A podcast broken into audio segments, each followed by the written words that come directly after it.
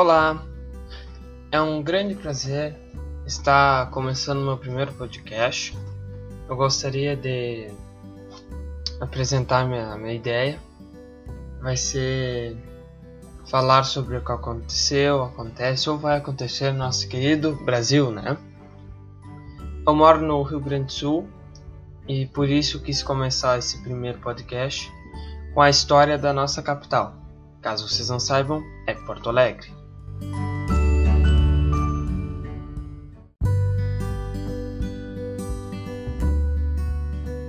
Porto Alegre, a cidade dona do pôr do sol mais lindo do mundo.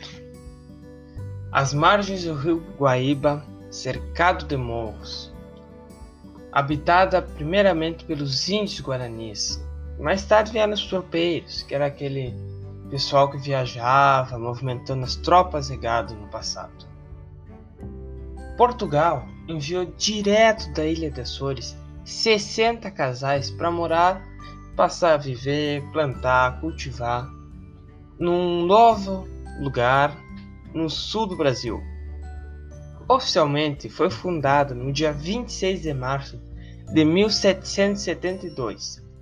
Teve diferentes nomes, até esse atual, que é Porto Alegre, como Freguesia de São Francisco do Porto dos Casais, Nossa Senhora da Madre de Deus de Porto Alegre, é, bom nome, né?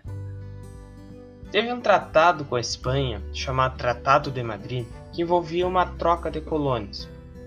No entanto, demorou para se acertarem e os colonos ficaram na margem do Rio Prata e tiveram que se adaptar ali, né? Esse lugar ficou conhecido como Porto de Viamão, primeira denominação de Porto Alegre.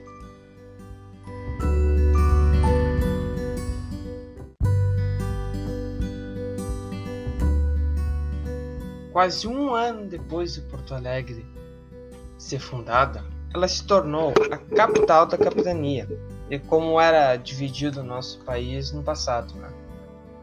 Lá pelos anos de 1800, começou a vir gente de todo canto do mundo para Porto Alegre, principalmente os alemães, os italianos e os espanhóis, tornando essa cidade, que é muito conhecida como um belo exemplo de diversidade de cultura, religião e etnia.